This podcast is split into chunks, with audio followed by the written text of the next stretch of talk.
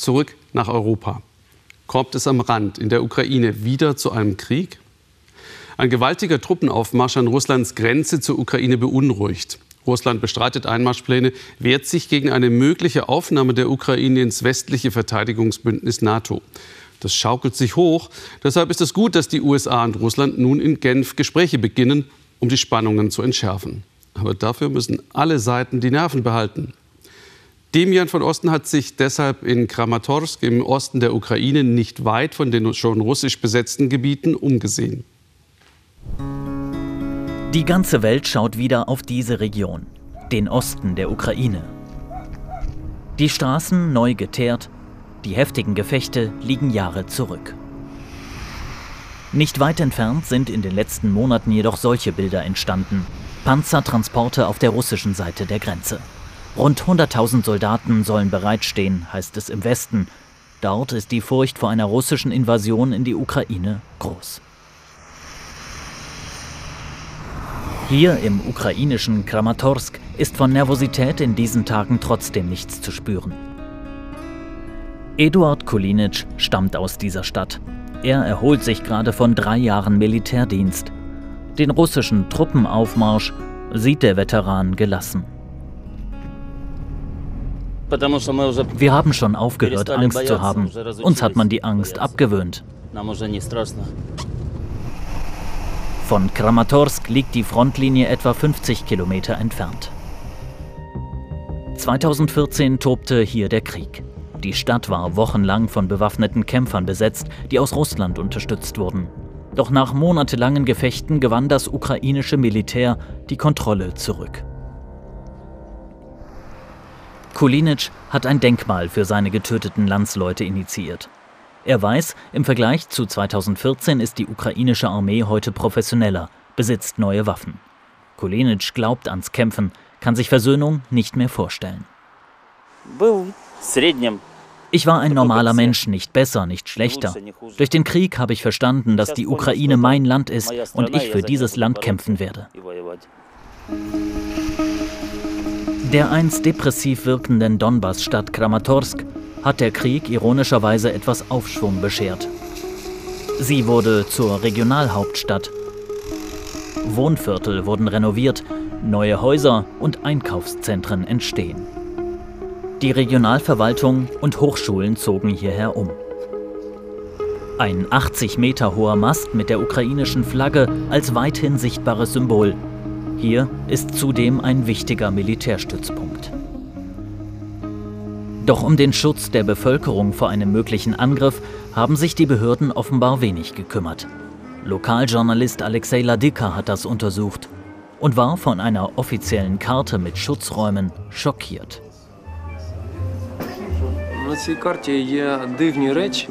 Auf der Karte sieht man seltsame Dinge. Zum Beispiel gibt es einen Schutzraum auf dem Gebiet einer Brotfabrik. Die gibt es aber längst nicht mehr. Sie ist eine Ruine. Und viele Schutzräume auf der Karte sind mit Wasser vollgelaufen, also unbrauchbar. Hinzu kommt, dass es in vielen Stadtvierteln gar keine solche Räume gibt.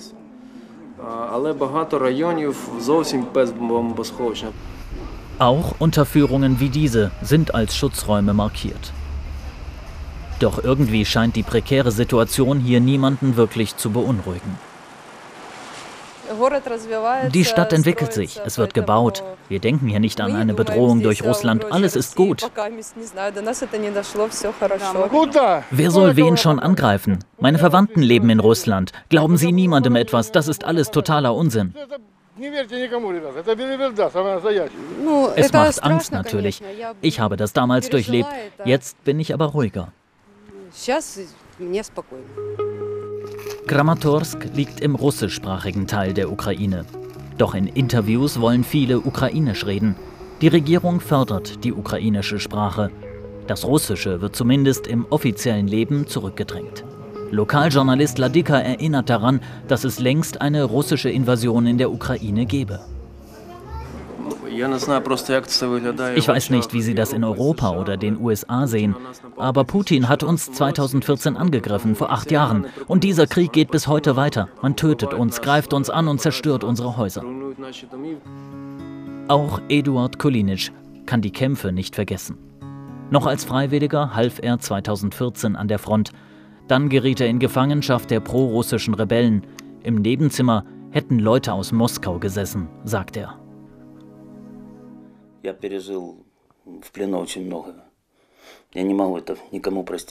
Ich habe in Gefangenschaft so viel durchgemacht, dass ich das niemals jemandem verzeihen kann. Auf dem Weg zum Verhör mussten wir an Kämpfern oder irgendwelchen Leuten vorbeigehen, die einfach auf uns eingeprügelt haben. Und wenn du dann noch dein Verhörprotokoll gesehen hast, schon unterschrieben und da stand Erschießen, ich hatte eine Horrornacht. Ich war sicher, dass man uns am folgenden Morgen erschießen würde.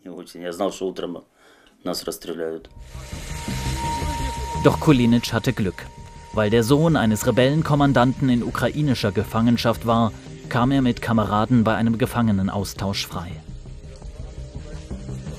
Die Ukraine sollte NATO-Mitglied werden, sagt Kulinic.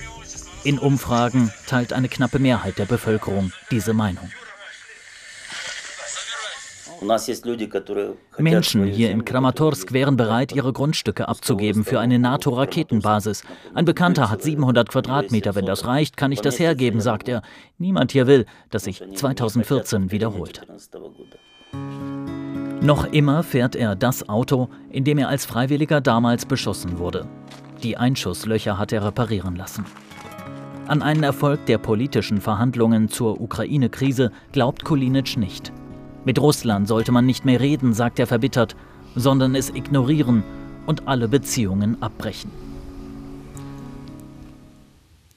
Was möchte Präsident Putin erreichen? Um das besser zu verstehen, begrüße ich in Moskau den Russland-Experten Dimitri Trenin von der Carnegie Stiftung für internationalen Frieden. Guten Abend, Dimitri. Wenn wir uns einmal. Guten Abend, Herr. Wenn wir uns einmal in Präsident Putin, in sein Mindset hineinversetzen, was ist sein wichtigstes außenpolitisches Ziel? Was treibt ihn an?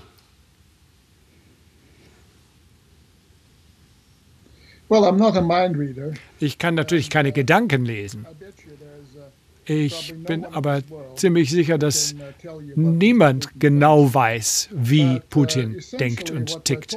Aber im Wesentlichen geht es darum, dass äh, ganz Russland, nicht nur Putin, dass die russische Führung, ganz besonders die Sicherheitsbehörden, die Elite, die die Außenpolitik steuert, die möchten gerne äh, Russland als neue globale Macht etablieren, als große, als Großmacht macht, äh, die überall respektiert wird.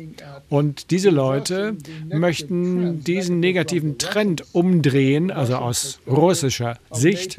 Äh, der Trend, äh, der ja bedeutet, dass NATO sich weiter nach Osten ausgedehnt hat, bis an die russische Grenze. Und das ist, glaube ich, das, worauf sich Putin zurzeit konzentriert. Dimitri, die Ukraine-Krise hat ja dazu geführt, dass Putin jetzt direkte Gespräche mit den USA erzwungen hat, und zwar über sehr viele Themen, nicht nur über die Ukraine. Also könnte Amerika und nicht Europa sein Ziel äh, sein. Wie ordnen Sie es ein?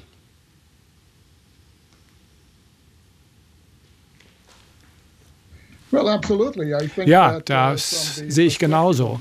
Aus Moskauer Sicht ist der einzige Partner, mit dem man sprechen kann über Sicherheitsfragen, äh, das sind die USA. Europa wird da nicht als Partner gesehen. Jedenfalls nicht als Machtfaktor, äh, der eine ernsthafte Rolle spielen würde im äh, Bereich militärischer Sicherheitsfragen. Also bei Europa geht es um Handel, um den Klimawandel, und äh, Europa steht für viele andere Dinge, aber nicht für geopolitische Sicherheitsfragen. Die Sicherheitsfragen werden mit den USA verhandelt. Dimitri, ein aus Putins Sicht also schwaches Europa, das wäre ja nur ein Faustpfand und möglicherweise Kriegsschauplatz. Wann und wo hat der Westen Putin denn möglicherweise falsch gelesen oder nicht ernst genommen?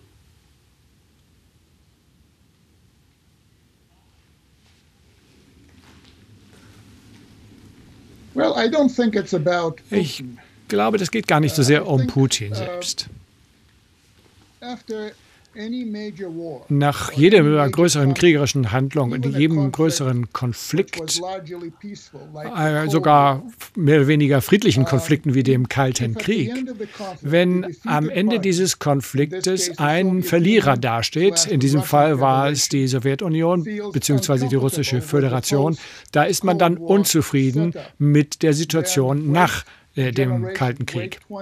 Und dann kann man dann 20, 30 Jahre zuwarten und dann wird man sehen, dass dieses Land, wenn es wieder stark genug ist, tja, wieder eine wichtigere Rolle einfordert in der Geopolitik. Man will wieder am Tisch derjenigen sitzen, die Entscheidungen fällen.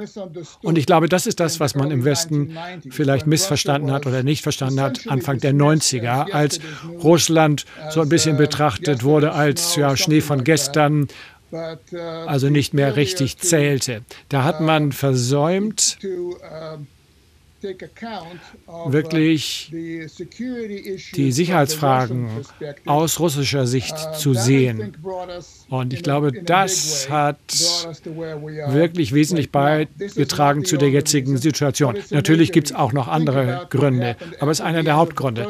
Denken Sie mal an die Situation nach dem Ersten Weltkrieg und nach dem Zweiten Weltkrieg. Da kann man den Unterschied, glaube ich, deutlich sehen. Danke, Dimitri. Wir sprechen gleich noch einmal.